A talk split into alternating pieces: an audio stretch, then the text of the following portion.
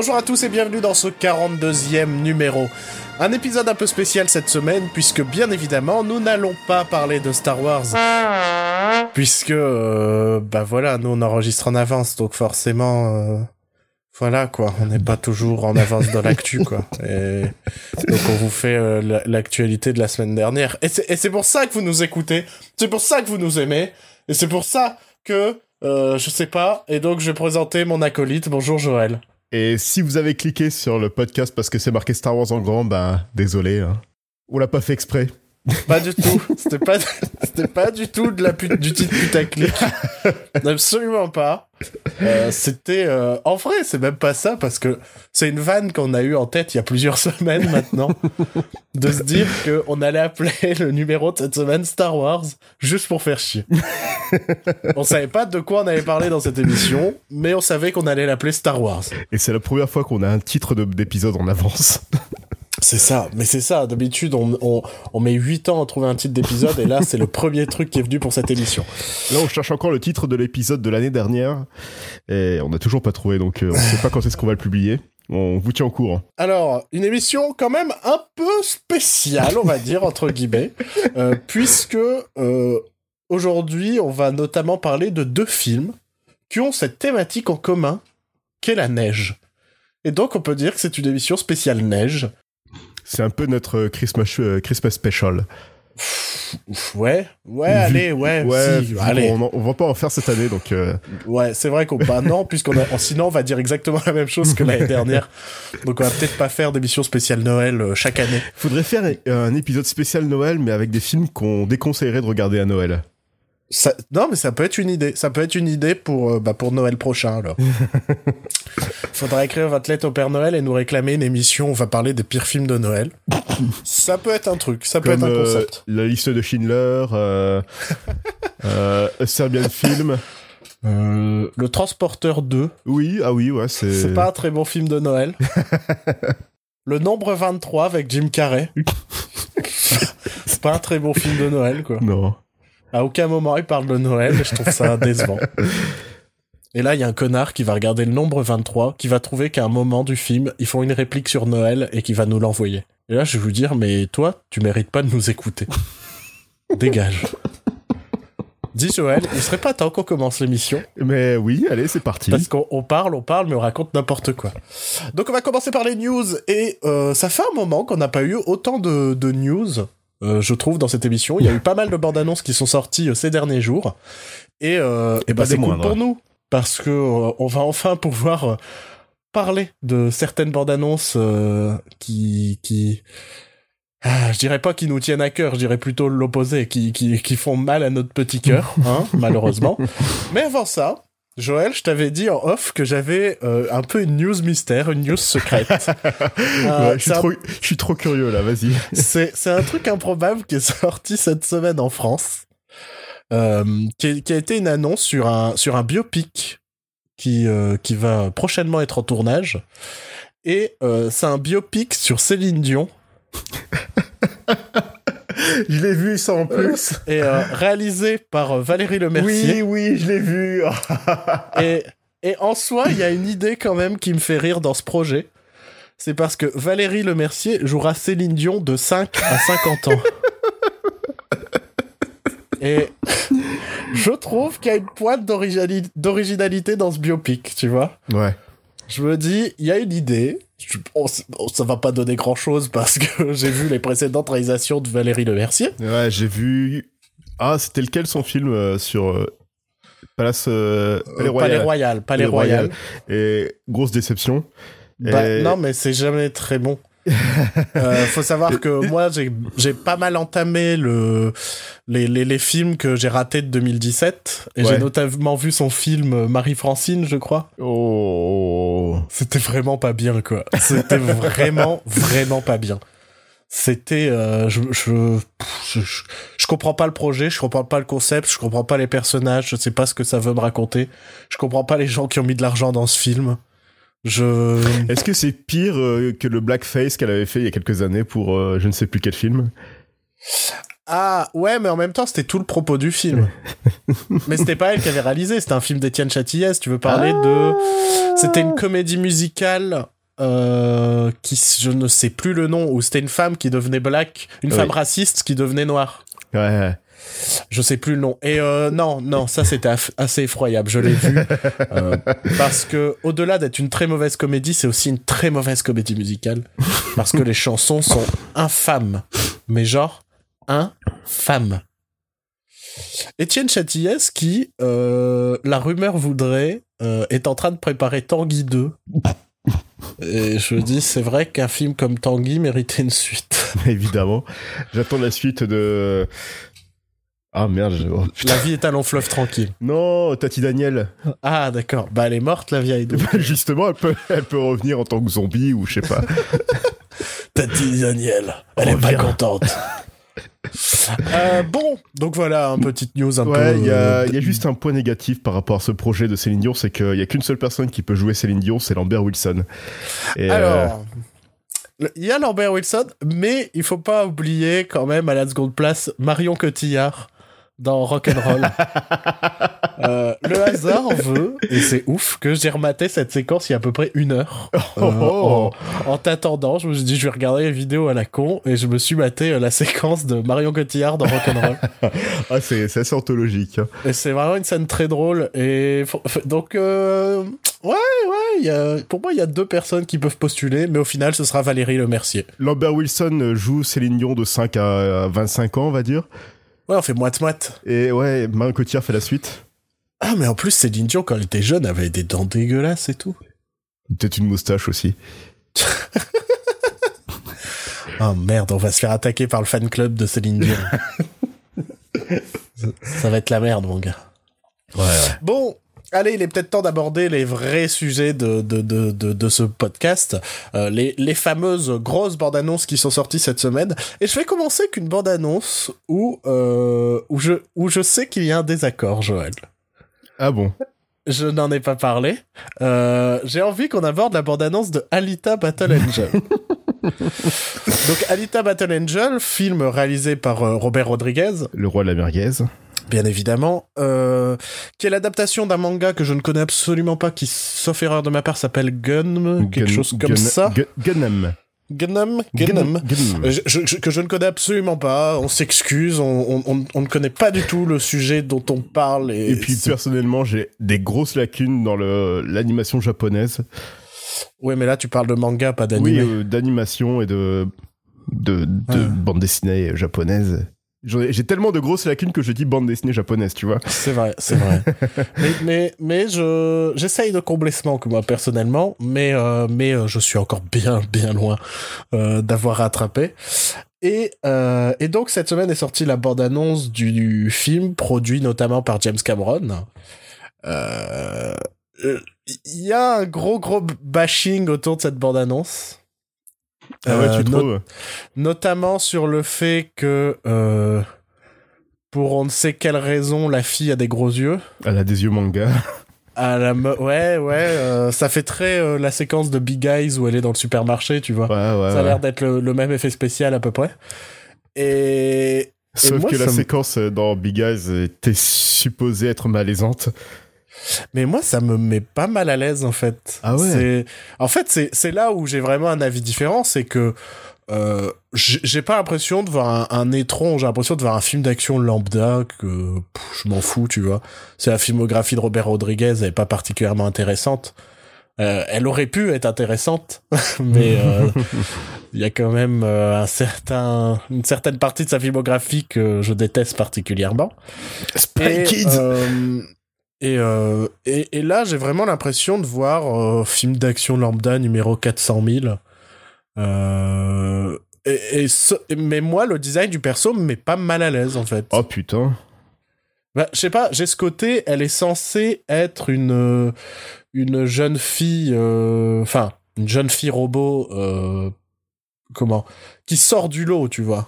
Quelque chose qui digne de, qui, qui se, qui se, euh, comment ça, qui se détache de la foule, Ouais, tu mais vois. là, elle a l'air carrément animée en CGI alors que c'est censé ah être oui, une- ah non, mais ça c'est évident. Euh, ça, euh, par contre, j'ai eu l'impression de voir un personnage d'animation euh, au milieu d'autres personnages. Mais ça, c'est c'est la technique Robert Rodriguez, quoi. C'est des effets spéciaux plus que douteux.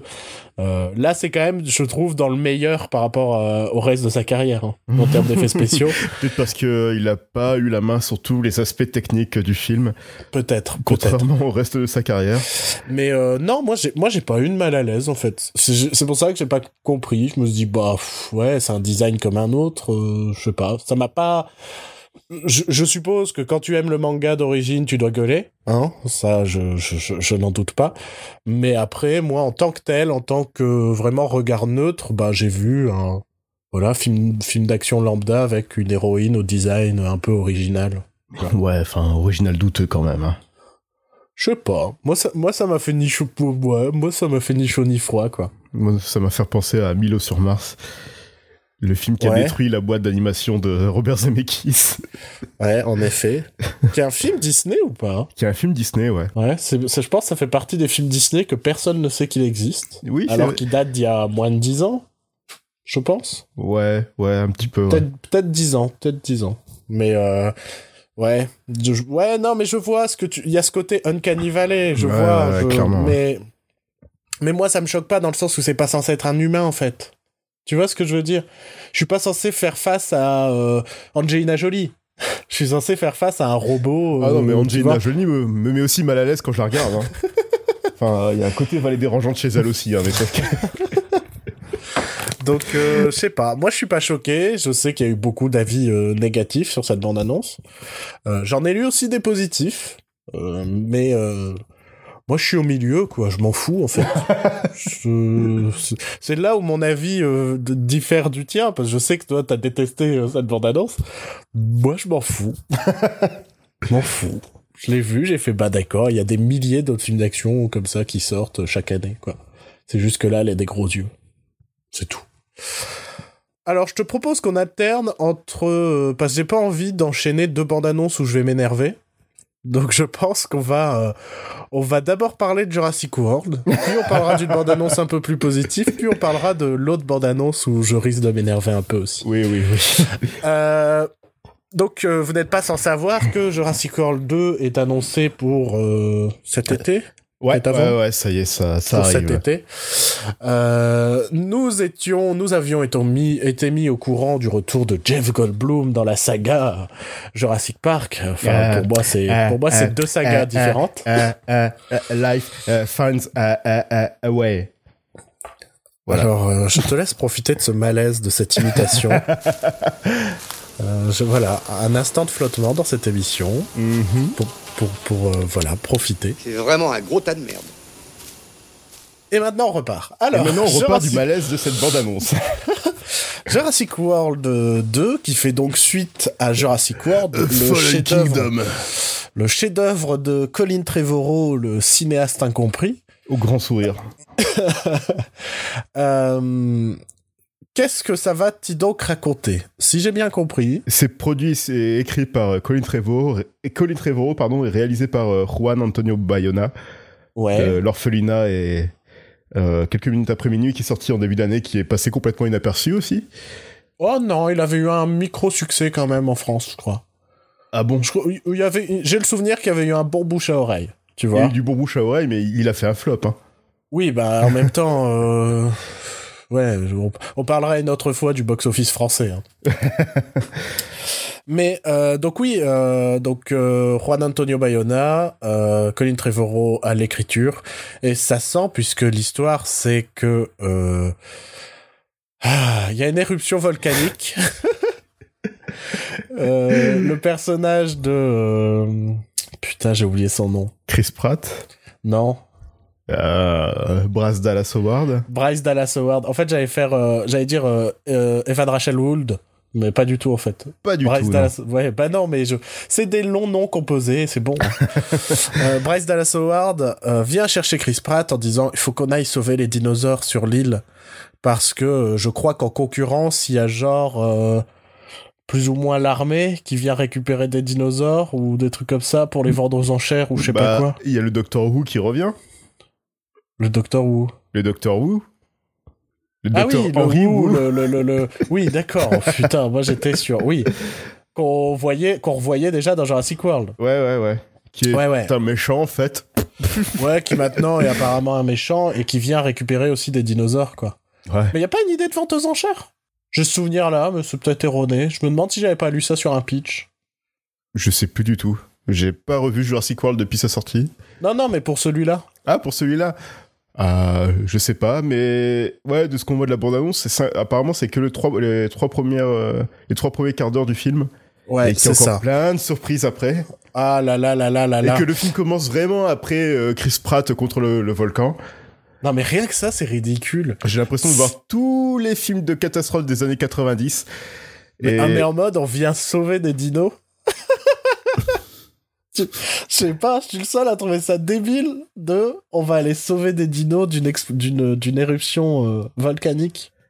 Et je sais plus qui a touté ça, mais c'est un bon point, c'est que bah, ces dinosaures ont été créés dans un laboratoire, donc on peut les recréer par la suite. Non mais c'est ça en fait. c'est et c'est ça a l'air laid visuellement. Enfin tout est gris, tout est terne. Euh, J'ai pas le souvenir que Jurassic Park c'était gris, tu vois. Non. Et la musique, enfin le la reprise pour la bande-annonce évidemment du thème de Jurassic Park euh, Elle enlève, l'aide tout- pas. elle enlève toute la magie du thème original et et ouais c'est c'est Et pourtant plus- c'est Giacchino à la musique. Ouais mais je pense pas que ce soit enfin c'est pas son thème à lui là c'est euh, Bah musique- j'espère, c'est une musique de bande-annonce là mais j'espère. ouais Mais ah il y, euh, a, il y a un point positif par contre ouais.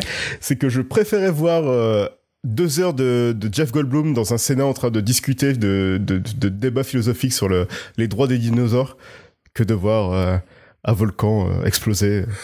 Ouais mais tu vois, je suis convaincu que Jeff Goldblum en fait on va le voir que là. hein. Ah oui, non, mais clairement, hein, c'est... Parce que tout le marque, enfin, que ce soit euh, les photos qu'on ait eues ou la bande-annonce, c'est que Jeff Goldblum dans le Sénat ou dans, je sais pas, enfin, c'est pas le Sénat, c'est pas un tribunal. Ouais, ouais. euh, Mais, euh, mais c'est les seules, euh, c'est les seules images de Jeff Goldblum sur le tournage du film, tu vois. Donc, bah voilà, on l'a notre retour de Malcolm dans Jurassic Park. C'est Jeff Goldblum assis sur une chaise, en train de, en train de, en train de parler, quoi. C'est pas mal. Ah, donc, alors, en fait, il y a bel et bien une histoire de vente aux enchères des dinosaures. mhm. Et parce qu'en fait, en parallèle, il y a Lockwood. Je sais plus qui c'est Lockwood. C'est James Cromwell, d'accord. Ah, c'est un nouveau personnage, c'est le cofondateur de InGen. Donc, euh, le partenaire de... Ouais. J'ai oublié son nom. De euh, Richard Attenborough. Ouais. Donc de. J'ai dépensé euh, sans compter. Putain, on peut pas avoir un trou sur Jurassic Park, mec. non, non, la non, non, honte. non, non, non, surtout toi. Je vais crever. Euh, John Hammond. John Hammond, putain Putain Franchement, j'allais pleurer.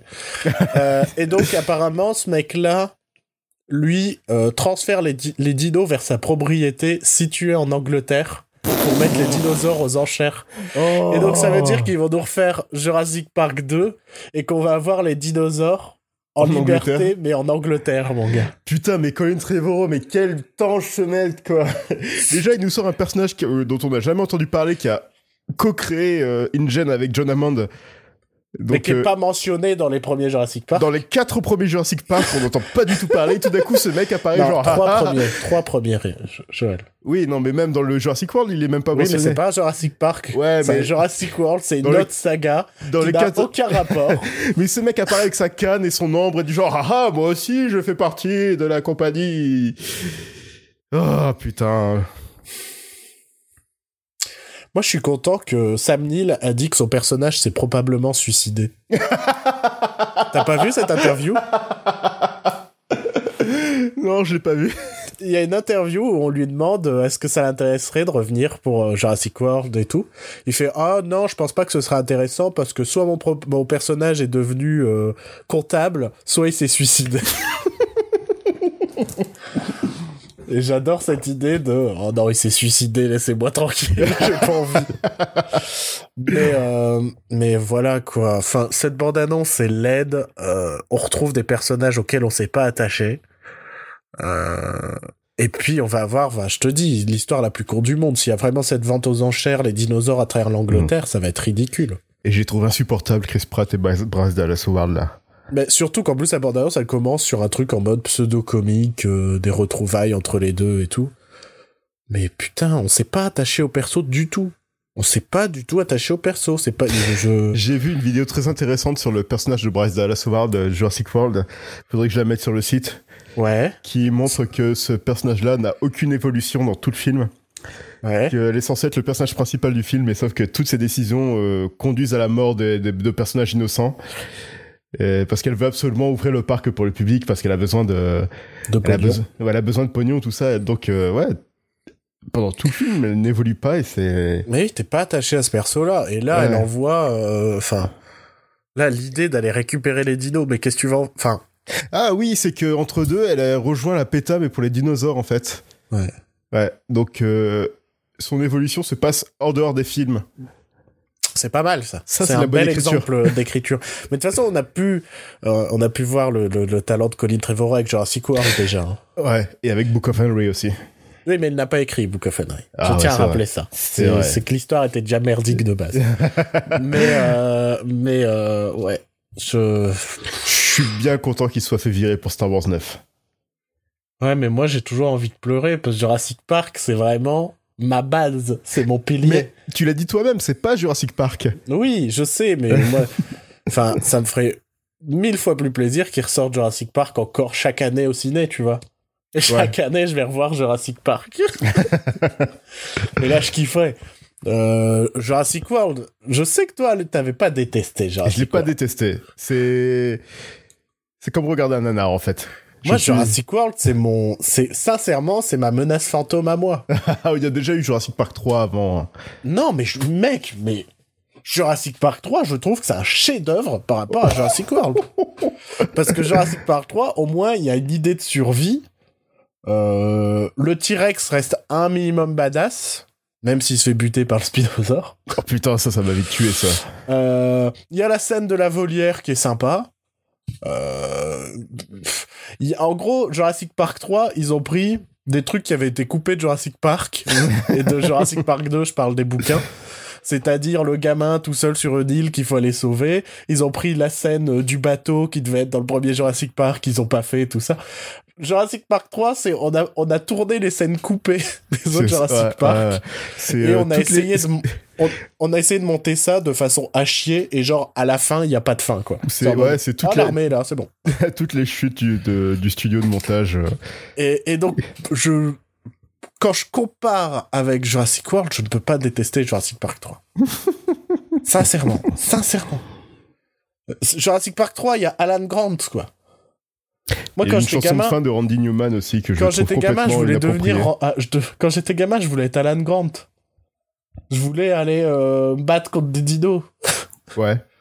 Et bah, tu vois, donc ça me fait plaisir de le revoir dans Jurassic Park 3. Et Jurassic Park 3, il est sorti, j'avais 10 ans.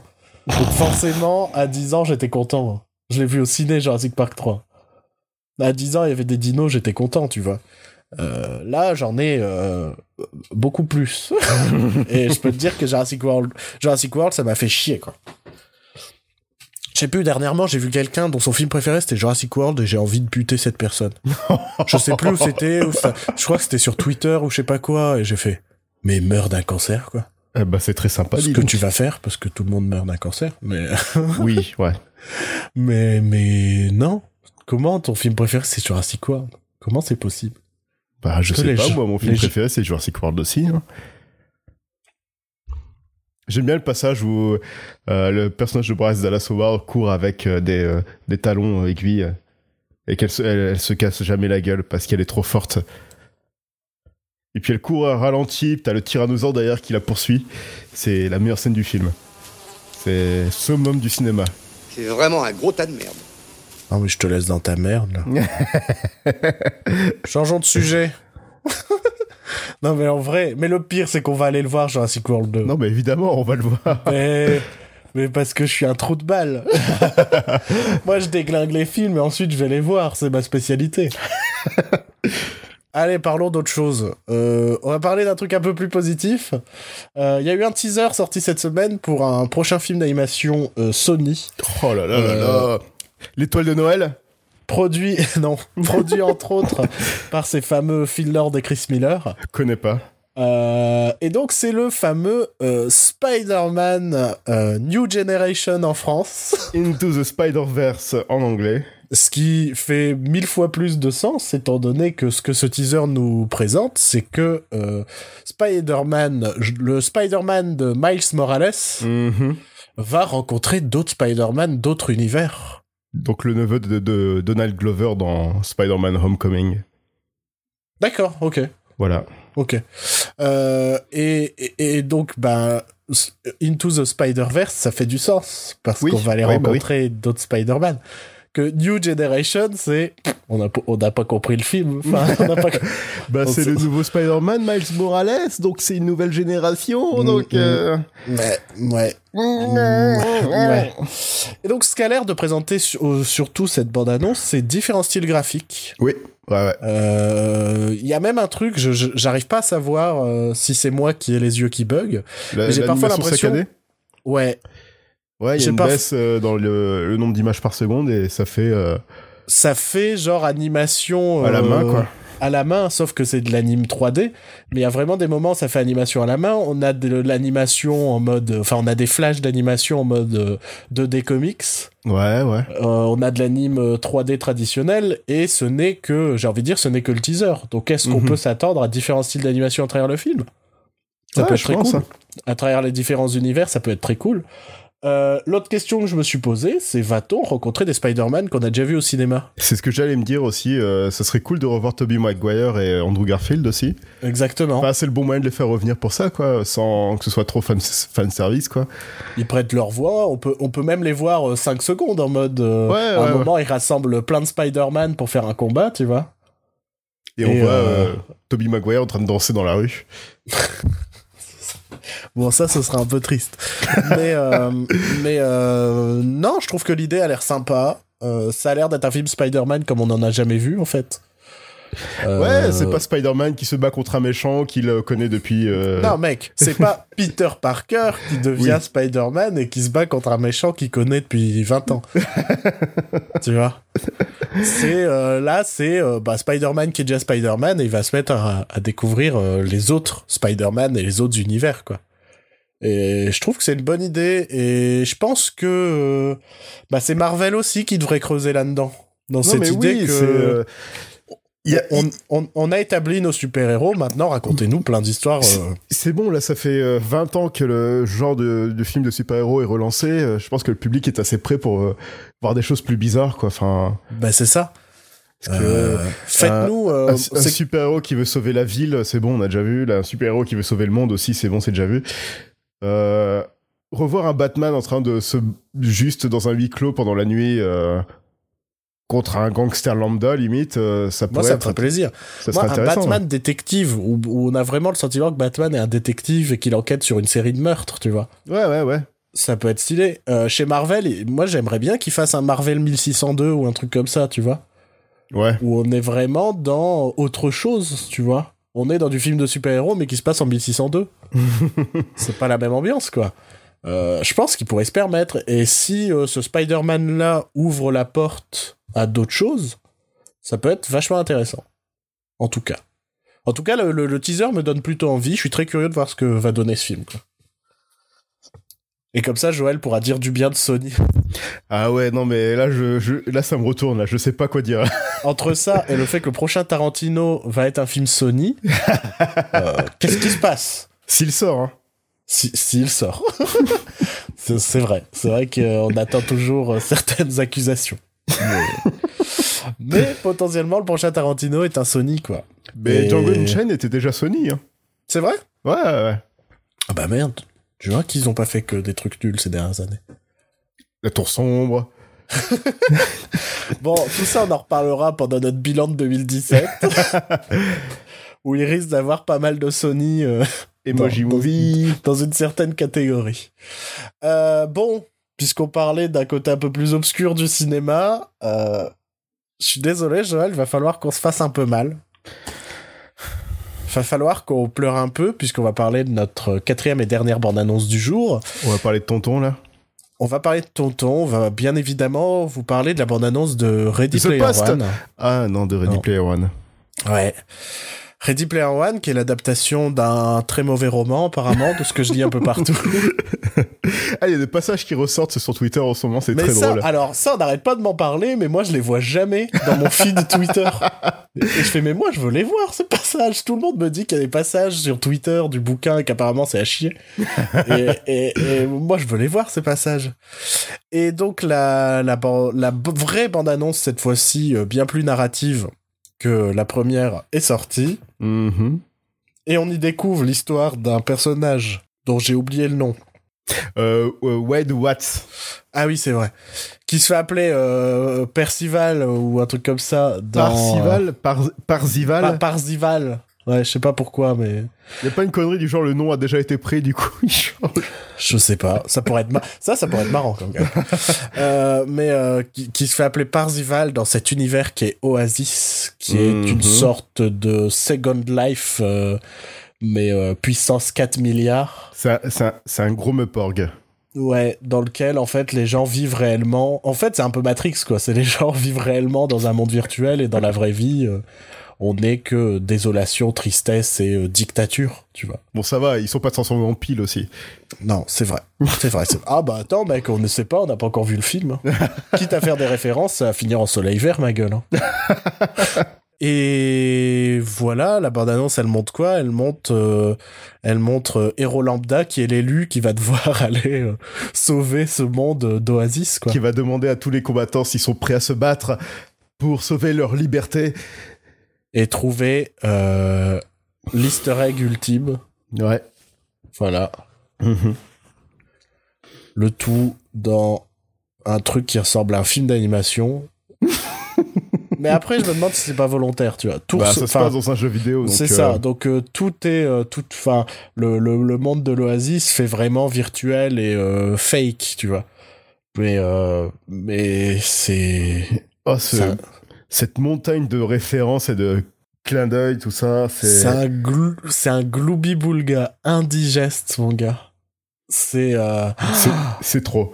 C'est trop. T'as un plan, t'as plein de personnages de jeux vidéo, genre Tracer d'Overwatch, t'as un Battletoad, t'as. T'as les. Tortues Ninja. J'ai regardé exprès pour cette émission un débrief Oh, de toutes les merde. références euh, de, de, de ce teaser. Oh, mais. Et je me suis vraiment dit, mais faut arrêter, quoi. Ça va tellement. Il y a même les squelettes de l'armée des ténèbres. Ouais. Et, et en gros, on est vraiment face à un... Ça va être indigeste comme film. Ça va être lambda d'un point de vue d'histoire. Parce que c'est vraiment euh, jeune héros qui est l'élu qui va sauver un peuple, tu vois. Sauf qu'il y a plein de références des années 80, donc tu vas applaudir quand tu vas les voir. C'est exactement ça. Je trouve que c'est vraiment un, un joli condensé de notre culture de 2017. Ah non, et la pire, euh, la pire critique positive que j'ai vue, c'était que, en fait, c'est du post-modernisme. ouais. Et que. que toutes les références permettent au personnage de se, de se réveiller, de sauver euh, ce monde, cette, cette dictature. Et... Ouais. Ouais, ouais, ouais.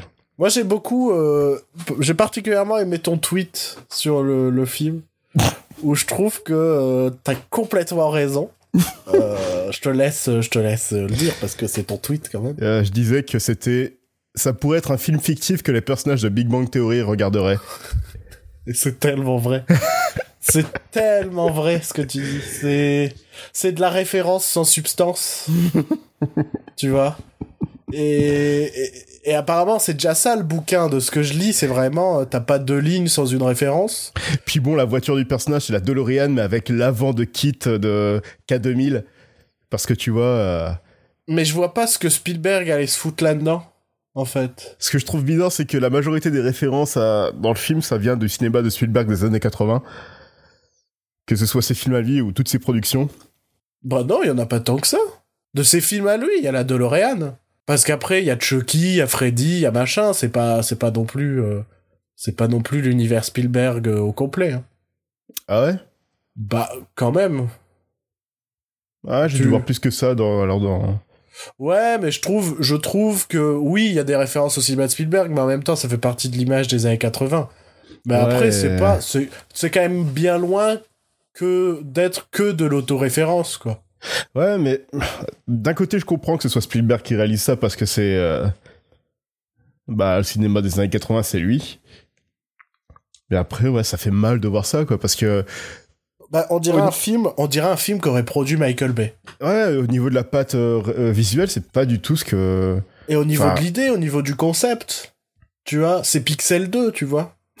Ouais. Non, mais c'est ça, c'est ce genre de film, en fait. C'est ce genre de Pixel film 2, où... c'est Wreck-It Ralph. Et... C'est ce genre de film où t'as pas d'idée, que ta seule idée, c'est de faire des références. Et en plus, toi, Joe, tu sais que je ne suis pas du tout client, hein, de références. c'est quelque chose, je... Ouais, oh là là, c'est super, tu fais une référence euh, au pitch euh, de The Dark Knight sans faire de mention à une quelconque série.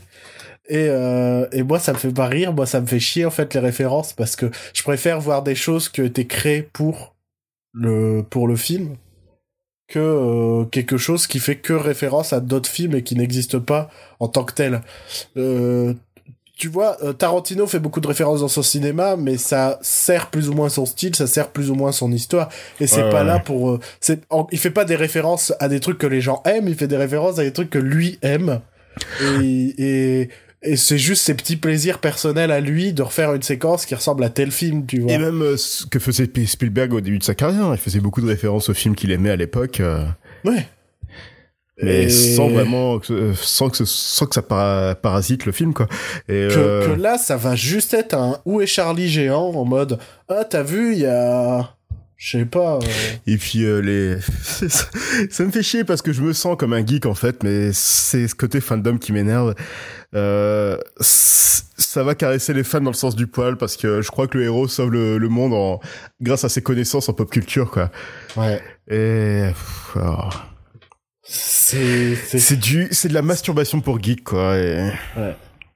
Et c'est ce que, c'est ce pour geek, bouquin. entre quoi. grosses guillemets, pour moi, c'est pour geek de ce qu'est devenu le terme geek, en fait. Ouais ouais, c'est ce que, Tu vois c'est ce que parodie Red, Red Letter Media avec le Nerd Crew. Exactement. C'est- De toute façon, c'est la meilleure parodie. Enfin, c'est la meilleure parodie de ce qu'on considère aujourd'hui être un nerd ou un geek. quoi. et, et, et je trouve ça terrible. Je trouve ça. Donc euh, ouais, je non, Ready Player One, ça a l'air d'être un cauchemar. Enfin, la Et première c'est- bande annonce m'avait déjà pas très emballé, mais alors là, suis, c'est définitif quoi. La bande annonce se termine sur la petite musique de Retour à le futur, ça me donne envie de revoir la trilogie Retour à le C'est futur. ça. C'est exactement ce que je me suis dit. Je fais, quitte à faire des références, en fait, je vais plutôt battre les films originaux. Tu vois. C'est l'un de Sylvester qui fait la musique du film. Ouais. Donc, euh, je sais pas. Voilà. Tu crois qu'il va mélanger les thèmes de films et de tout ça? C'est possible, hein, c'est possible. Ouais. Je sens bien un truc comme ça, en effet. Je pense que ça va être dur. Je pense que... Pff, Heureusement qu'on n'est pas aux États-Unis, tu vois, parce que je sais que dans les salles de cinéma, ça a tendance à applaudir pour rien et tout aux États-Unis. et je fais ça, c'est ce genre de film où t'as des cons qui applaudissent toutes les 10 secondes. Ouais, ouais. il y a la voiture de Mad Max, ouais Tu vois? Mais il y a des gens qui l'attendent vraiment, hein, que ce soit en France ou, Ah bah, aux. États-Unis. J'ai lu de grosses critiques, enfin de, de des, grosses attentes de gens qui font oh, putain ça a l'air extraordinaire, euh, waouh génial, tellement de références, ça fait plaisir. Mais la référence c'est rien à la base la référence. Enfin, je sais pas, tu juges pas de la qualité d'un film sur son nombre de références. Normalement la ré- c'est comme aujourd'hui, c'est comme aujourd'hui l'utilisation du cri de Wilhelm. C'est un truc qui a perdu complètement son sens. On avait déjà parlé, ça, non? Mais à l'époque, c'était vraiment genre, euh, bah, les gens un peu pointus qui faisaient Ah, tu vois, ils utilisent. Non, maintenant, il est utilisé partout, tout le monde fait Ah Stanley Ouais, ouais, non, mais c'est pareil. Foutre Stanley dans tous les films Marvel, c'est débile en fait. Surtout que maintenant tout le monde reconnaît Stanley, quoi, c'est plus... Bah, c'est ça, et ça n'a plus. Enfin. La référence n'est pas un gage de qualité, enfin. Enfin, ça, enfin, j'aime pas le terme référence en fait, parce que normalement, référence, il y a cette idée de. Tu vois, cette chose est devenue une référence, c'est devenu un Mhm, truc mhm. essentiel dont je m'inspire dans mon travail, tu vois. Aujourd'hui, c'est pas de la référence, c'est du. euh, je sais pas, c'est du sticker. C'est des stickers qu'on a mis dans le film, tu vois. En mode, t'as vu? Eh, là, euh, je sais pas, je, je- à chaque fois que je vous donne un exemple, je sais pas quoi donner, tu vois, mais. euh, Eh, le géant de fer, tu te souviens de ça? Eh, mais c'est les, les Member Berries de South Park. C'est un film écrit par les Member Berries de South Park.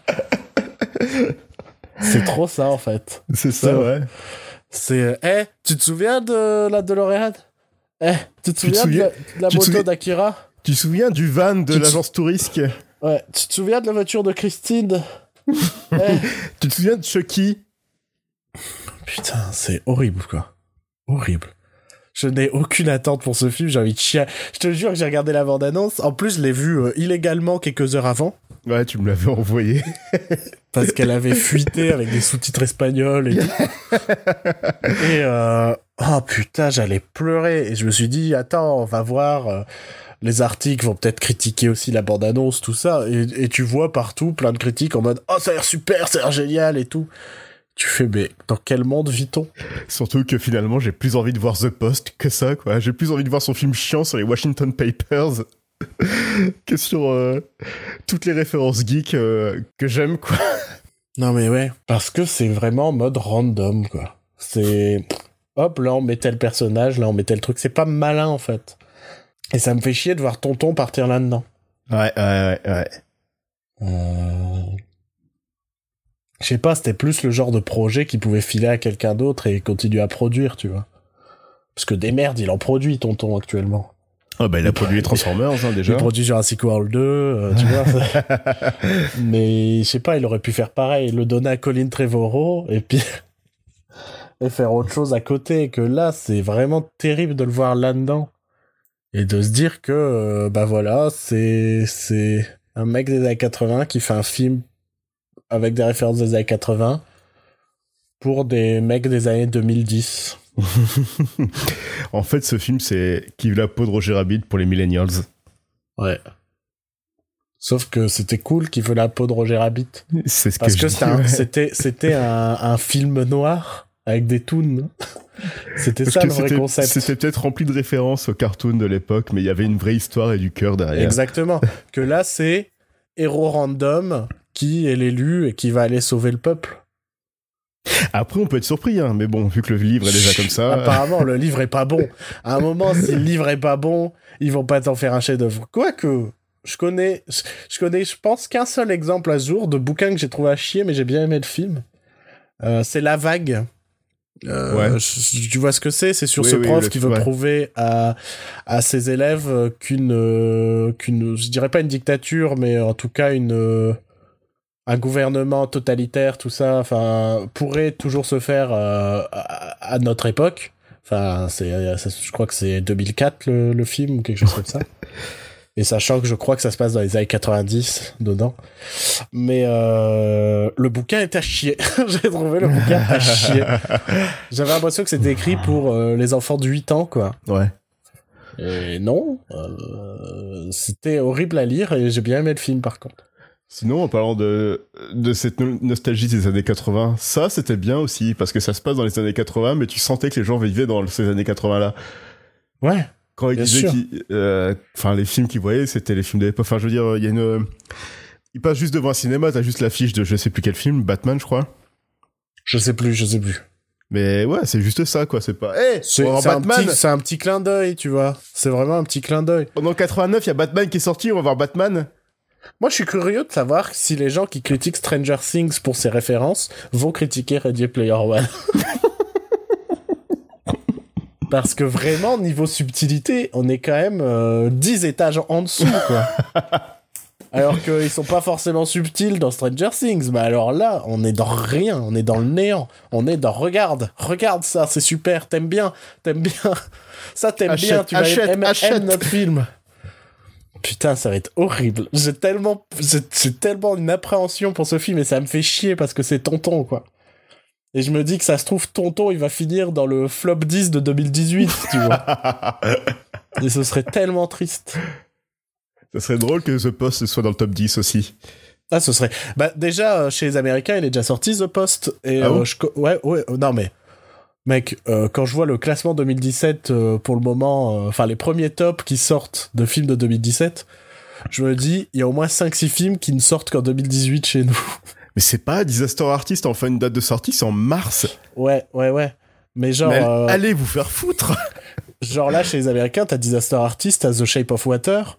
T'as euh, Lady Bird, t'as The Post, t'as quoi encore? Il y a euh, Ouais. Euh, Il y a plein de films comme ça qui sont vraiment dans pas mal de tops que je commence à voir apparaître pour l'année 2017. Mais Et ce sont des films foutre. qui vont sortir euh, dans 3 mois, 4 mois chez nous, quoi. Donc on va encore être complètement en décalage avec les Américains. De toute façon, on va le voir, parce que là, là, il y aura, là, il y aura La La Land euh, dans les tops en France, quoi. Oh merde. Alors que chez les Américains, c'était l'année dernière. Bah, Joël, il sera sûrement dans ton top, tu vois. Oui. Bah voilà. Donc euh, c'est tout. On a quatre. On a encore. C'est ouf qu'en 2017 on a encore ces 4 à 5 mois de décalage qu'on avait il y a 10 ans. Tu vois? Ouais, mais tu vois, le téléchargement, ça tue le cinéma. hein. Non, c'est pas le téléchargement, c'est nos, c'est vraiment nos, nos délais de sortie de film. C'est vos conneries, là. c'est interminable, interminable. Alors que alors qu'on sait que c'est faisable de sortir des films en même temps. Tu vois? Parce que tous les blockbusters, on arrive à les sortir en même temps, quoi. Étrangement. C'est, bizarre, hein. Je me demande s'il n'y aurait pas une question d'argent là-dedans. c'est bien étrange. Enfin voilà. Eh ben, ça fait à peu près trois quarts d'heure de news. Bah c'est pas. En même temps, il y avait pas mal de choses à dire et au final, euh, nos, nos avis, je pense, ça va aller assez vite. Euh, je vais revenir. euh, bah, je sais qu'on a parlé qu'il y avait que deux films de, de neige qu'on allait parler aujourd'hui, mais je vais revenir très brièvement sur Suburbicon, le George Clooney que j'ai vu, mais très bref, très très bref. Euh, je dirais que c'est un film correct avec de super scènes. Ok. En gros, il y a un gros gros souci de construction dans le film, je, je, je comprends pas. On dirait qu'il manque des scènes et en même temps, il y a des passages chiants, tu vois. C'est-à-dire Ouais. que tu te dis, bah ça, ça aurait pu être coupé et t'aurais pu mieux introduire certains personnages parce qu'il y a des personnages à la fin du film, tu les connais toujours pas vraiment, tu vois. Euh, je dirais que il y a des vraiment des super scènes. Genre quand le moment, quand le film essaye d'être, d'avoir de la tension, ça fonctionne. Quand le film essaye d'avoir de l'humour noir, ça fonctionne. Euh, Oscar Isaac, brillant. Mhm. Euh, De toute façon, c'est lui qui redynamise le film. En gros, il arrive à la vers le début de la seconde moitié du film, et c'est la meilleure partie du film très largement. C'est cette seconde moitié euh, qui est vraiment très humour noir, très c'est c'est vraiment sombre et euh, c'est assez cool là-dessus. Donc je, je, je sais pas quoi penser de ce film en fait parce qu'il y a vraiment des super scènes, il y a vraiment des séquences parmi ce que j'ai vu, enfin des trucs où je me j'étais vraiment dedans à me dire putain c'est joli, c'est bien filmé, c'est bien joué, la tension elle est là, c'est marrant et tout. Et il y a vraiment des passages où j'étais en mode je me fais chier. et je sais vraiment pas quoi en penser. Euh, Il y a un truc qui me gêne un peu dans le film, c'est qu'il y a une, euh, en gros le postulat de départ, c'est que c'est c'est qu'il y a une famille euh, afro-américaine qui s'installe dans une banlieue complètement blanche Ouais. et et c'est genre 50% de ton film, mais ça sert pas vraiment. c'est très bizarre. c'est très très bizarre. T'as l'impression que c'est deux histoires en parallèle, sauf qu'il y en a une qui est très très mal racontée. Enfin, c'est, je sais pas, je sais pas du tout ce qu'ils ont essayé de faire. Je, je, je sais que c'est sur un scénar des frères Cohen, et je me dis Ouais. c'est dommage. Ça aurait pu être un super film des frères Cohen si ça avait été réécrit et peut-être réalisé par les frères Cohen, mais en même temps le film est pas mal réalisé non plus là. Donc euh, voilà, vous pouvez le voir, c'est sympathique. Deuxième partie vraiment top, première partie un peu chiante. Voilà. Ok. Eh, J'ai jamais été aussi bref. hein. Waouh. On passe au film de, de neige? On commence par celui que t'as pas vu ou par celui que t'as vu? Bah, on va commencer par celui que j'ai pas vu. Ok. Et que t'étais censé voir. Et- Très eh bien. oui, mais j'ai pas eu, j'ai pas eu le temps de le voir. J'ai pas eu l'occasion de le voir. Peut-être pas eu l'envie aussi. J'ai pas eu l'envie en fait aussi. ouais, et... et c'était un comportement sensé de ta part. on, va...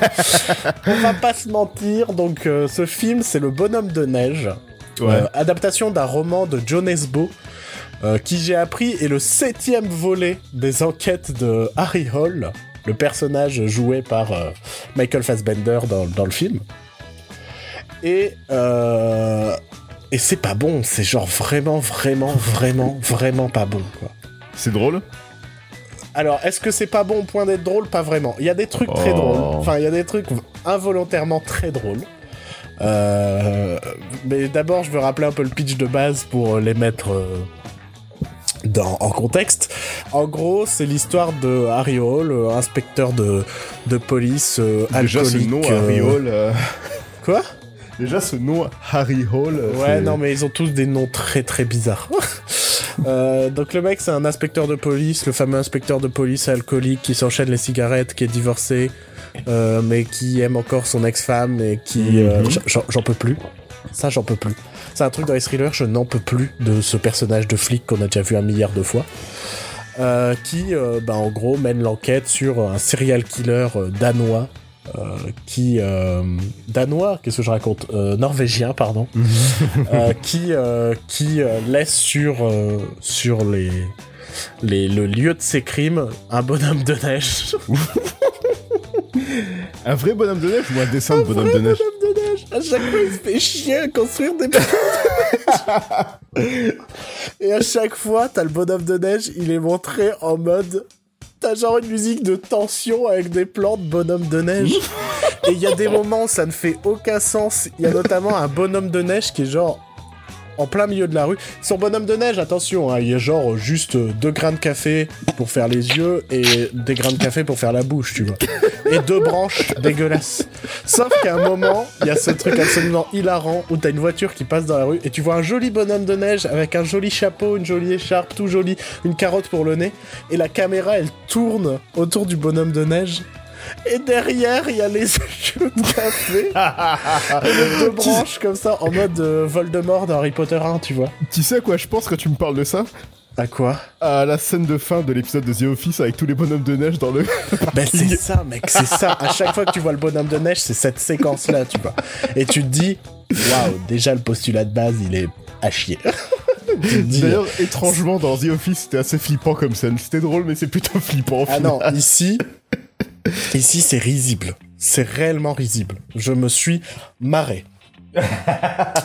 Mais c'est à peu près les seules choses marrantes en fait. Enfin, le reste, euh, le reste du film est assez compliqué parce que déjà, moi, j'ai ce gros souci que tous les personnages de Norvégiens sont joués par des acteurs euh, anglais ou américains et personne ne parle norvégien de tout le film.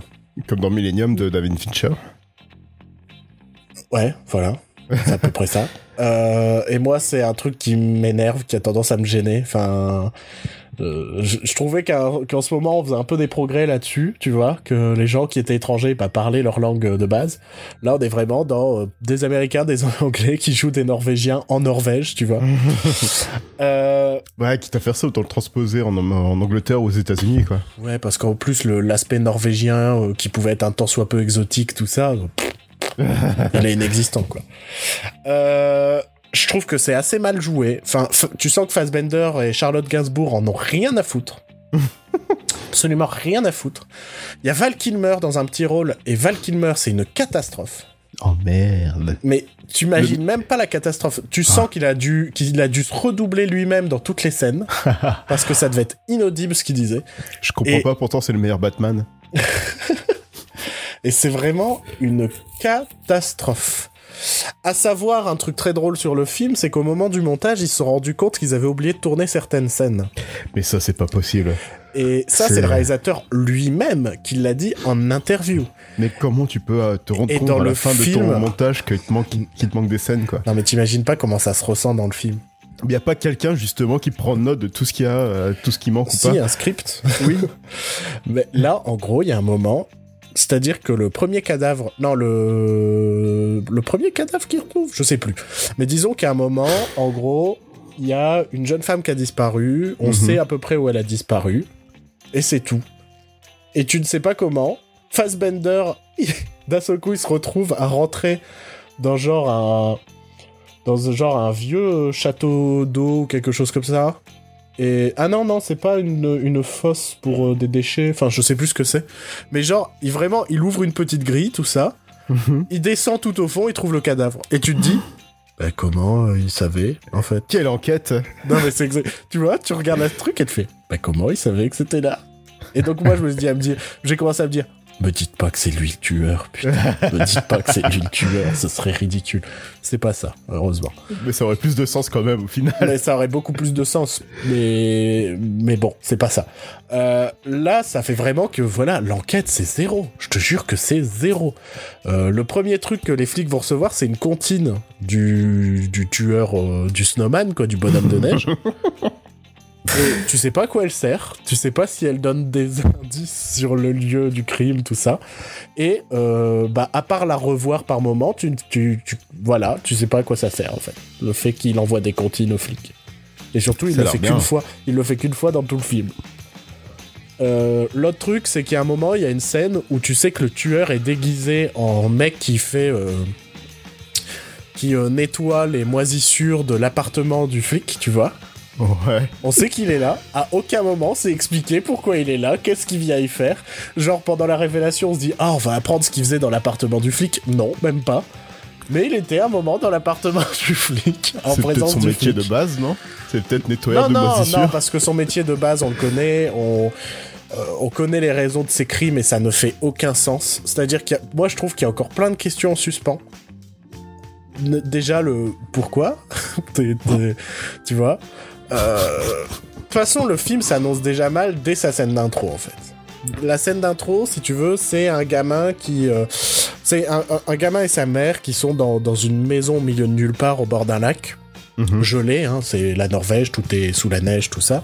Mhm. Et euh, arrive un homme qui est présenté comme son oncle, euh, qui, qui vient lui faire réviser ses cours d'histoire. Et à chaque mauvaise réponse, l'oncle donne une claque à la mère. Pas au gamin, il donne une claque à la mère en lui disant euh, Tu lui enseignes mal, tout ça. Et, euh, et ensuite, l'oncle il va baiser avec la mère pendant que le gamin fait un bonhomme de neige avec des grains de café, tout ça. Donc on comprend que c'est ce gamin qui va être le tueur du film. Et, euh, et ils se mettent à discuter euh, dans, dans la chambre. Et le gamin, il regarde par la fenêtre qui donne dans la chambre et il entend que, en fait, son oncle, c'est son père. Et, euh, et, euh, et en gros, la mère, elle dit euh, Si tu te casses pas de cette maison et que tu ne reviens plus jamais, elle dit ça à l'oncle. Euh, je dirais au gamin que t'es son père et je dirai à tout le monde que t'es son père, tout ça, alors que t'es mon, t'es mon oncle et, enfin, t'es mon, ouais, si t'es mon oncle et tu m'as violé et tout ça. Mhm. Et donc le mec se casse, la mère prend sa bagnole avec son fils pour poursuivre le mec. Puis d'un seul coup elle le perd et donc bah tant pis et elle se retrouve à aller rouler sur le lac. Et euh, la glace commence à se fendre, tu vois. Donc le gamin, il ouvre sa portière pour descendre de la bagnole en mode bah on se casse la bagnole et la mère elle reste dans la bagnole à regarder comme ça. À regarder en mode je suis dépressive. Et le gamin, il essaye d'ouvrir la portière de la mer, il y arrive pas, tu ne sais pas par quelle raison, et il se dit pas, bah je vais repasser par ma portière pour aller sauver ma mère. Non, il la regarde se noyer. Je comprends pas, et ça n'a aucun sens ce que tu es en train de me dire là. Ça n'a aucun sens, hein. Je- non, je comprends pas le- le- comment, comment les actions se suivent comme ça. Enfin, Bah, on sait pas. En gros, en gros, ça baise. Ça dit, Ouais. oh, en fait, euh, je vais dire à, à mon fils que t'es son père et que tu m'as violé, machin, tout ça. Et donc le mec, il décide de se casser. Et donc la mère, elle décide de le poursuivre. Et tu sais pas pourquoi. non mais Et, euh, et qui puis, est-ce qui crie ça quoi? Et puis au final, elle se dit, je vais me suicider dans le lac. Et le gamin arrive pas à sauver. Enfin, il pense même pas à sauver sa mère. Enfin, c'est très bizarre. Et c'est la scène d'intro du film. Ouais. Et ça Eh commence ben. là-dessus. Et donc là, on s'est dit. Ah ouais. J'étais déjà mort de rire. Le, le passage où le gamin, il pense pas sauver sa... Enfin, il essaye d'ouvrir la portière de sa mère. Déjà, elle s'ouvre pas, tu sais pas pourquoi, sachant que lui a réussi à ouvrir sa portière. Mais admettons. Mhm. Et il se dit pas, bah je vais repasser par ma portière pour aller sauver ma mère. Non, il la regarde se noyer. et, et rien que là, j'étais mort de rire. Je me suis dit, ah, on est parti pour, euh, je sais pas, 1h40, 1h50 de ça. Ça promet. Le souci, c'est que c'est pas vraiment nul au point d'être drôle, quoi. C'est Oh. nul au point d'être chiant. Euh, Il y a le personnage de Rebecca Ferguson qui sert à, enfin, à pas grand chose, qui joue une autre flic, qui elle a une tablette du futur. le truc qui fait genre, euh, c'est genre, en gros, c'est pour, euh, ça sert à interroger les gens quand tu vas chez eux, et puis c'est envoyé via le cloud euh, directement dans les serveurs de la police. Mhm. Mais elle, elle s'en sert pour filmer à l'insu des gens. Sauf que la tablette, elle est plus grande qu'un PC portable. On dirait une mallette, tu vois. Et tu la vois qui filme discrètement les gens avec un truc de la taille d'une mallette. Et c'est ridicule. Et tu te dis, mais comment tu valides ça? Comment tu valides ce truc? C'est ridicule. Et, et, c'est nul. Enfin, même le motif du tueur, au final, il est débile. Euh, la façon dont il tue les gens, c'est débile, puisqu'il les décapite avec une sorte de... Une cuillère. Non, t'as déjà vu, euh, il y a un jouet pour enfants où en gros tu gonfles un ballon, tu le mets dans une sorte de pistolet, où il y a un anneau qui se resserre, et c'est une sorte de roulette russe où tu fais exploser le ballon, tu vois. Non, j'ai jamais vu ça. Bah ça, ça existe, et bah c'est ça, mais pour décapiter les gens. Et c'est ridicule. À chaque fois, il sort tout son appareillage pour décapiter les gens. Tu fais, mais putain, tu te fais. Il se complique la vie hein, comme Tu- mec. hein. Ah, Déjà, il fait son, il y a son, il a tout son appareil comme c'est ça. ça, Ensuite, il il va fait faire ça. un bonhomme de neige. Il fait ça, il fait un bonhomme de neige derrière. Il peut pas Ça juste me- étrangler quelqu'un et se casser, c'est tout. Non. non, il fait des bonhommes de neige à chaque fois. Putain. Et euh, putain, je viens de repenser à un truc qui montre qu'il y a des coupes de malades dans le film. Parce qu'à un moment, euh, en gros, on sait que le personnage principal n'a pas son permis, tout ça. Et il doit aller à un concert avec son fils, euh, qui est, euh, bah, comme il est divorcé, qui était chez sa mère, tout ça. Et, euh, et donc il va au concert avec son fils, il reçoit un SMS où, euh, où en gros on lui dit... euh, non, il reçoit un appel où on lui dit euh, Putain, on a, des, on a des nouveaux cas, on a un, un truc de ouf, euh, il y a une personne qui est disparue, faut qu'on y aille et tout. Mhm. Ok. Il quitte le concert en mode euh, je suis désolé, il faut qu'on y aille, euh, j'ai un truc à faire. Il y a une collègue qui vient le chercher. D'accord? Tu suis Mhm. encore là pour le moment Oui, parce oui, qu'il a oui, pas son permis. Il y a la collègue Rebecca Ferguson qui vient le chercher. Elle le dépose devant chez euh, devant chez euh, Charlotte Gainsbourg qui joue son ex-femme. D'accord. Donc il redépose son fils. Il remonte Ouais. dans la voiture de Rebecca Ferguson et il dit en voix off, c'est-à-dire qu'on voit pas les bouches, euh, on voit rien, en mode Ah, on ira demain matin. hein. Et donc je me dis Bah pourquoi, si tu devais y aller demain matin, pourquoi avoir quitté le concert avec ton fils? Pourquoi avoir demandé à une collègue qui avait certainement autre chose à foutre d'aller te chercher au concert? Tu vois? Ouais, ouais. J'imagine clairement qu'en fait il manque une scène qui devait se passer de nuit où ils allaient enquêter sur une autre victime, tu vois. Et qu'ils ont Ouais, oublié ouais. peut-être de tourner complètement cette autre victime. Et tu te retrouves à avoir une scène qui se passe le lendemain matin où ils vont aller chez la femme disparue, tout ça quoi. Et tu fais, mais ça n'a aucun putain de sens. Aucun. Le film est mal construit, on ne comprend. Mais Il y a plein de transitions que tu ne comprends pas en fait. Plein. comment tu peux sortir un film comme ça avec un tel niveau d'incompétence, quoi Je sais pas. Enfin, Je sais pas. C'est le réalisateur de Morse et de La Taupe, si je me trompe en pas. plus, en plus. Ouais, et là c'est incompétent. Et en plus, visuellement aussi, c'est incompétent. Le film est, est, est laid, hein. Le film a des jolis paysages, mais c'est tout. Le film, sinon, est, on dirait un téléfilm. Très clairement, on dirait un téléfilm. Ouais, ouais, mais c'est, ouais, c'est dingue parce que la taupe, il était quand même bien foutu comme film. Ouais, et Morse aussi. Morse aussi est un film bien foutu. J'avais pas vu, j'avais pas vu Morse, mais waouh. Et, et là, c'est un échec à tous les niveaux. Euh, à un moment, je me suis demandé si le bouquin était à chier, et apparemment non. Apparemment, c'est un bouquin euh, plutôt sympa, tu vois. C'est un, Ah bon, ouais. un bon thriller et tout. Euh, là, le, le film est à chier. hein. Et je te passe plein de sous-trames qui ne servent à rien. hein. Il y a toute une sous-trame sur le- maire de Oslo qui va avoir les JO d'hiver et on le soupçonne à un moment d'être le meurtrier. Euh, Il y, a, euh, il y a des trucs sur, sur un- une clinique d'avortement. Il y a plein de trames comme ça. Et... Il y a un mec qui va ouvrir son bar, mais il peut pas. euh. Non, mais c'est c'est ouf à quel point ils ont oublié de tourner des scènes essentielles, mais par contre des scènes qui servent à rien, ils en ont tourné des tas. Quoi. Il y a Michael Fassbender qui a proposé un rencard à deux nanas, mais il s'est pas rendu compte que c'était le même soir, donc il va devoir. euh, Non, mais Michael Fassbender, il, est, il me rend triste en ce moment. euh, Le mec, il enchaîne quand même. Entre ça, Assassin's Creed, Alien Covenant, Les X-Men. les X-Men, putain, euh, qu'est-ce qui se passe? Qu'est-ce qui se passe, Michael? Tu t'as perdu, t'as perdu ton envie, j'ai l'impression. Et il nous fait des films euh, merveilleux, pour ne pas dire euh, merdiques.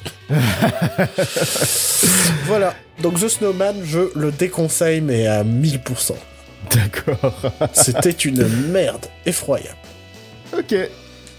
Non mais dès le moment où de toute façon il manque des scènes qui fait que il y a plein de trucs qui sont qui sont incohérents. Tu ne peux pas être face à un bon film. Tu peux pas défendre un film où ils ont où ils ont oublié des scènes essentielles dans la structure, enfin dans l'histoire quoi. Je, je te dis, moi je suis convaincu par exemple qu'il devait recevoir d'autres comptines qui devaient lui permettre de trouver euh, certains des cadavres parce qu'il y a des Ouais, moments ouais. il les trouve n'importe comment quoi. Parce que c'est pas une coïncidence de rentrer dans une fosse de. euh, Je sais pas. C'est pas une fosse, je sais pas ce que c'est. C'est un truc pour recycler les déchets ou je sais pas quoi. Et le mec il rentre septique. dedans, il va tout dans le fond, tout ça. Et c'est là-dedans qu'il trouve le cadavre. Ça peut pas être le hasard. le mec il Un, se dit un pas. compost. Non, je- en gros on dirait un château d'eau, mais au fond c'est que des déchets. Et je sais pas du tout ce que c'est. C'est peut-être Un purement château de déchets. Je, je sais pas. Euh, oublié de la dire, maison To- de Harvey Weinstein. j'ai oublié de dire, il y a Toby Jones dans le film. Ah c'est l'instant Toby Jones. Ça faisait longtemps. On le voit 5 minutes, son personnage sert pas, mais il y a Toby Jones. Cool. Voilà. Euh, on parle d'un autre film, cette fois qu'on a vu tous les deux. Oui. Que moi j'ai vu il y a fort longtemps, donc j'ai bien fait de relire mes notes. Euh, et donc on va parler de euh, d'un film d'un autre tonton, d'un tonton français, celui-là. Ouais. Euh, film d'Alain Chabat, qui est donc Santa et compagnie. Un cadeau du ciel. C'est vrai que ça s'appelait Un cadeau du ciel à la base. Je Quand on que- avait sorti notre scoop éteindre la lumière. je trouve qu'ils ont bien fait de changer au final. Enfin, je vois oui, pas ça fait. Ouais, ça fait très. Très comédie française lambda chiante. Bah, et surtout, je vois même pas trop le rapport avec l'histoire, tu vois. Ouais, ouais. Il y a le côté cadeau, passer Noël, passer tout ça, mais cadeau du ciel, euh, je vois pas le, je vois pas le rapport avec l'histoire. Ça fait téléfilm américain euh, sur de Noël Qui avec passe sur une mère M6. chrétienne. Qui passe Qui sur passe M6 l'après-midi, ouais. Voilà, c'est ça. Ouais, un cadeau du ciel, ça fait ça. Euh, donc Santa et compagnie qui raconte l'histoire du, euh, du Père Noël qui a quelques jours de Noël se retrouve à avoir ses euh, 92 000 lutins, je crois, Ouais. euh, qui s'effondrent dans son usine de cadeaux et euh, qui doit retourner sur Terre pour aller acheter des tubes de vitamine C. C'est ça, Oui, non, mais oui, c'est ça. c'est ça l'histoire. Et donc, et donc voilà. Allez. Je, je sais pas. Je- non, mais je ne connais pas ton avis en fait. Et c'est Euh, euh, intriguant. Alors, c'était. C'était vraiment bien. Ouais, ouais. C'était- très sympathique, un bon petit film de Noël. euh, C'est- très enfantin en fait. Ouais, voilà, c'est. C'est pas du tout. euh, C'est encore plus enfantin ce qu'était déjà Marsupilami. Ouais. Sauf que là, parce que Marsupilami, même si c'était déjà enfantin, il y avait quand même pas mal de gags euh, pour les, les adultes, j'ai envie de dire. Ouais. Là, c'est vraiment un film familial pour toute la pour euh, pour les plus petits, tout ça. Donc euh, Après, du- l'humour de Chabat est quand même très familial de base. hein. oui, non, mais c'est pas du Alain Chabat qui fait des blagues sur le vagin ou sur euh, bite, cul, et, Ça arrive pas tant que ça. et, et prout, Franchement, bah ça arrive pas tant que ça. Mais ça arrive quand même. Ça arrive, mais, mais ça n'arrive pas. C'est quand même un humour assez enfantin, hein, la Chabat. hein. Enfin, c'est de l'humour qui te fait rire euh, à tout âge, euh, Alain Chabat, tu vois. Il y a pas mal de jeux de mots débiles qui m'ont fait rire. Ouais, Ralph Lauren notamment. euh, qui, euh, qui, qui moi, m'a fait rire. J'étais avec un pote qui ne l'a pas tilté. Mais moi, j'ai tilté Ralph Lauren. Ouais, je dirais que, en fait, c'est un film familial et enfantin, mais dans le bon sens du terme. Ouais, c'est pas insultant, c'est vraiment. C'est Ouais, un vrai les- film de Noël, en fait. Ouais, c'est un film familial pour les enfants qui te pre- qui prennent pas les enfants pour les gosses. Enfin, pour les pour des cons, je veux dire, Ouais. plutôt plutôt que pour des gosses. On Euh. est, euh, on est face à un, face à un, un- un bon film de Noël. J'avais peur, euh, j'avais peur d'un côté, euh, j'avais peur qu'on soit face au Roi Mage 2, tu vois. ouais. Parce que toute Ouais. l'idée, c'est vraiment que bah, le Père Noël se retrouve dans Paris. Euh, et bah, forcément, il connaît pas vraiment notre, notre monde parce qu'en gros, il explique, c'est il vient une fois par an et c'est la nuit, tu vois. Et les Ouais, gens lui, dorment les en gosses, fait. euh, les, enf- les enfants, ça fait que dormir et être sage, quoi. Et le Père Noël se retrouve à être à moitié euh, misanthrope parce qu'il aime pas les enfants en fait, parce que euh, il connaît pas notre monde et tout le fait chier, tout ça. Et ce que j'ai bien aimé d'ailleurs, c'est qu'il le joue avec une vraie naïveté. Ah, mais clairement, il est Et- tellement adorable Alain Chabat dans ce film. Mais c'est ouf quoi. C'est euh, le ch- c'est c'est Chaban complètement naïf et j'ai adoré ça. Il y, a jamais une once de méchanceté dans son regard dans le film, tu vois. Oui, oui, oui, oui, clairement. il y a ce côté, euh, bah, il est naïf, il connaît rien, il teste des trucs, ça le enfin, tu vois. Et et il y a vraiment ce côté euh, très naïf qui fonctionne très bien. Il connaît pas le concept de l'achat et de vente. Ouais. Ouais, ce qui est un peu ant- antinomique avec le fait qu'il a inventé le Monopoly. C'est vrai. Je me suis fait la réflexion dans le film parce qu'il y a un gag autour du Monopoly. Euh, mais euh, mais euh, je me suis dit ouais il invente le Monopoly mais il connaît pas l'argent tout ça Dis donc il y a un trou scénaristique Fake news. Ce qu'on a oublié de raconter, c'est que, euh, bah, afin de trouver euh, ces vitamines C, euh, il va s'associer avec une famille Ouais. euh, qui, euh, qui en gros bah, va l'aider à, à, à- faire sa quête, quoi, à accomplir sa quête et à trouver ses vitamines C pour aller sauver ses lutins. Euh, je dirais que le film a un petit ventre mou à un moment. Il y a une petite redondance qui s'installe justement avec cette famille. Euh, parce que bah, quand il est avec cette famille, on a vraiment des scènes qu'avec cette famille, je dirais.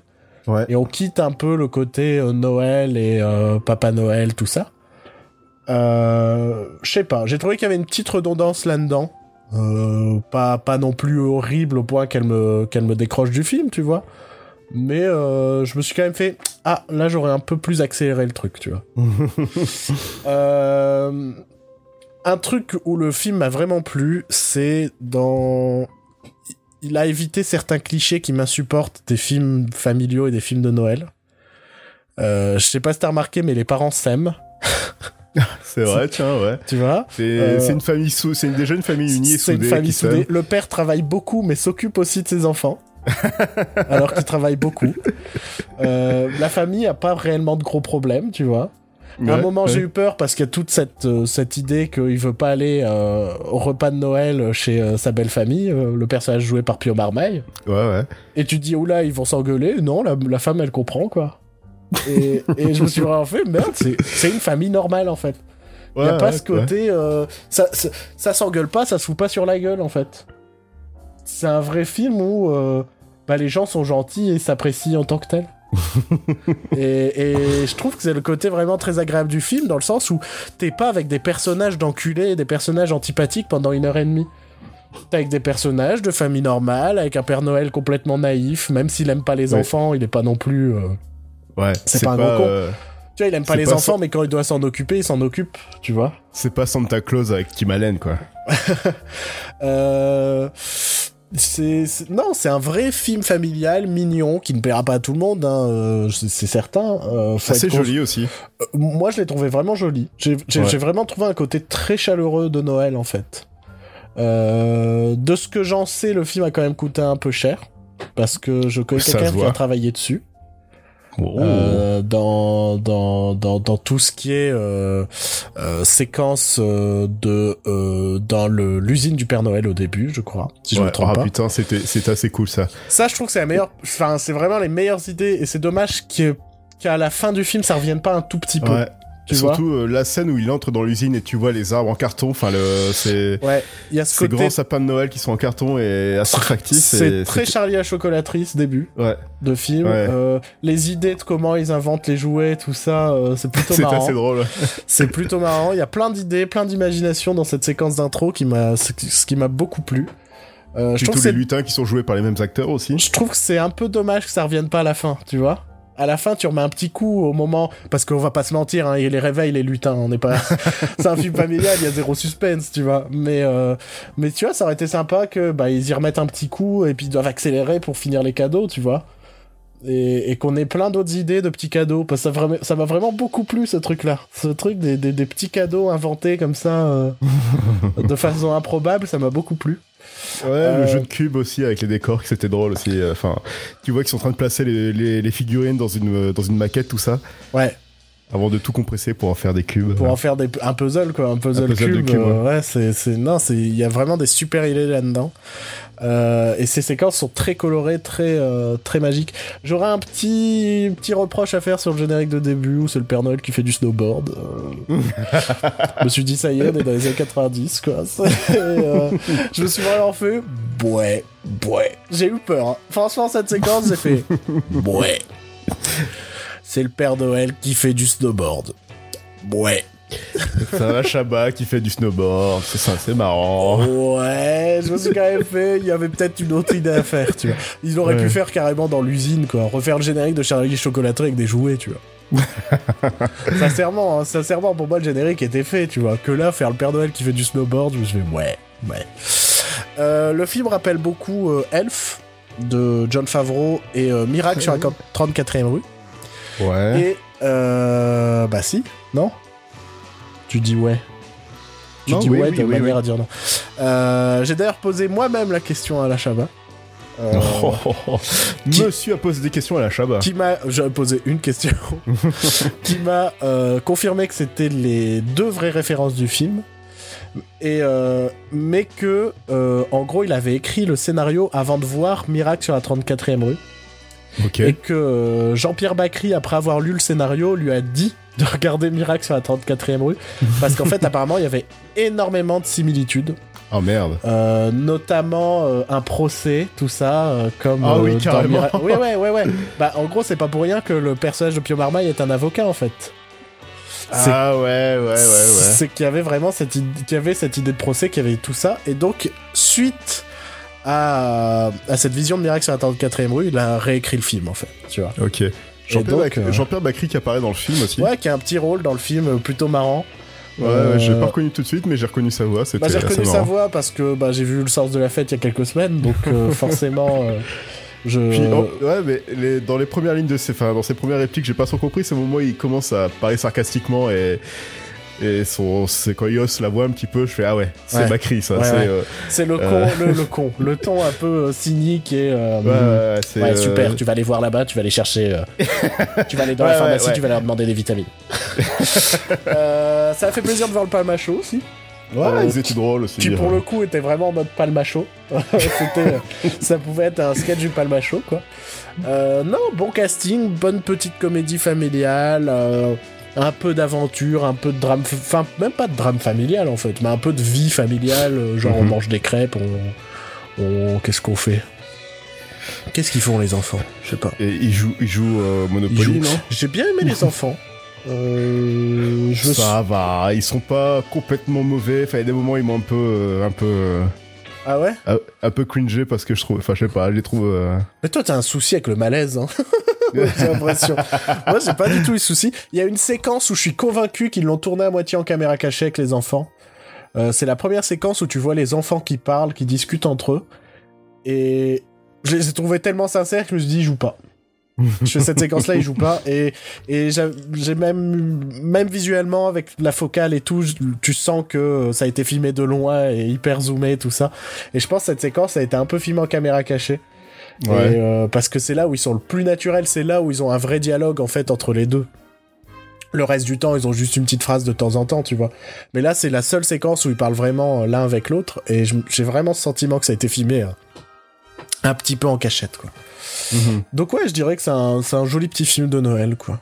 Ça, Les reines euh, font des cris de Chewbacca aussi, c'était drôle. ouais, c'est vrai, c'est vrai. Bah, Il y a Il y a plein de, réfé- y a plein de petits gags comme ça. hein. Ouais, et il y a un clin d'œil à Red is Dead, et ça fait toujours plaisir. Ça fait toujours plaisir. C'est euh, en gros, euh, quelqu'un lui a posé la question euh, pendant le parce que moi je l'ai vu en avant-première et si tu veux derrière il y a eu au moins 40 minutes de discussion Mhm. euh, avec Shabba et quelqu'un lui a Mm. demandé la question de l'autoréférence et tout et euh, il a dit que pour lui c'était pas autoréférencé en fait. Pour lui, il a fait euh, un clin d'œil à, euh, à Faroudia et Chantal Lobby. Ouais. Parce qu'apparemment, euh, eux le font dans, leurs films respectifs, mais comme on les regarde pas parce qu'ils sont pas terribles, on, on sait pas. J'ai pas trop envie de voir l'estéma sur mes hanches. Et euh, bon, je pense que c'est le moins pire de par rapport au film de Faroudia, mon gars, ça doit être bien compliqué. Mais c'est Chantal Lobby celui-là. Ouais, ouais. Non, mais c'est pour ça, je dis par rapport au film Ouais, de Faroudia, ça doit être moins compliqué de le Je regarder. sais pas, euh, la. C'est quoi déjà le titre La méthode de l'échec La. La stratégie de l'échec, mais c'est pas la un film, la stratégie de l'échec. Ouais, mais c'est le meilleur film de Farouja quand même. Ah ouais, bien sûr. c'est le meilleur truc qu'a fait Faroudia après euh, les nuls, bien évidemment. Mais euh, donc voilà, donc c'est c'était pour lui, c'était pas une autoréférence quoi. C'était c'était un clin d'œil à ses potes. Parce qu'il est pas il est pas pour l'autoréférence. Il dit c'est un truc qu'il a toujours euh, essayé d'éviter autant que possible. Donc euh, ouais, beau petit film de famille. Euh... euh, dans- durant petit- la beau première, petit il a, aussi, il a aussi dit un truc, c'est que jamais il quittera la comédie en tant que réalisateur. Ouais. Ah ouais, bah c'est plutôt bien parce que c'est le seul qui fait de la comédie avec une avec une patte visuelle, avec un C'est ça, avec un cachet, avec un cachet. Ouais. C'est que je me dis, euh, je trouve qu'il y a un minimum d'ambition et que c'est- joli pour un film français, quoi. Tu vois? Mais non, oui. mais, non, mais. De- Enfin, il y en a marre des comédies françaises où il n'y a pas un minimum d'imagination et d'ambition, tu vois.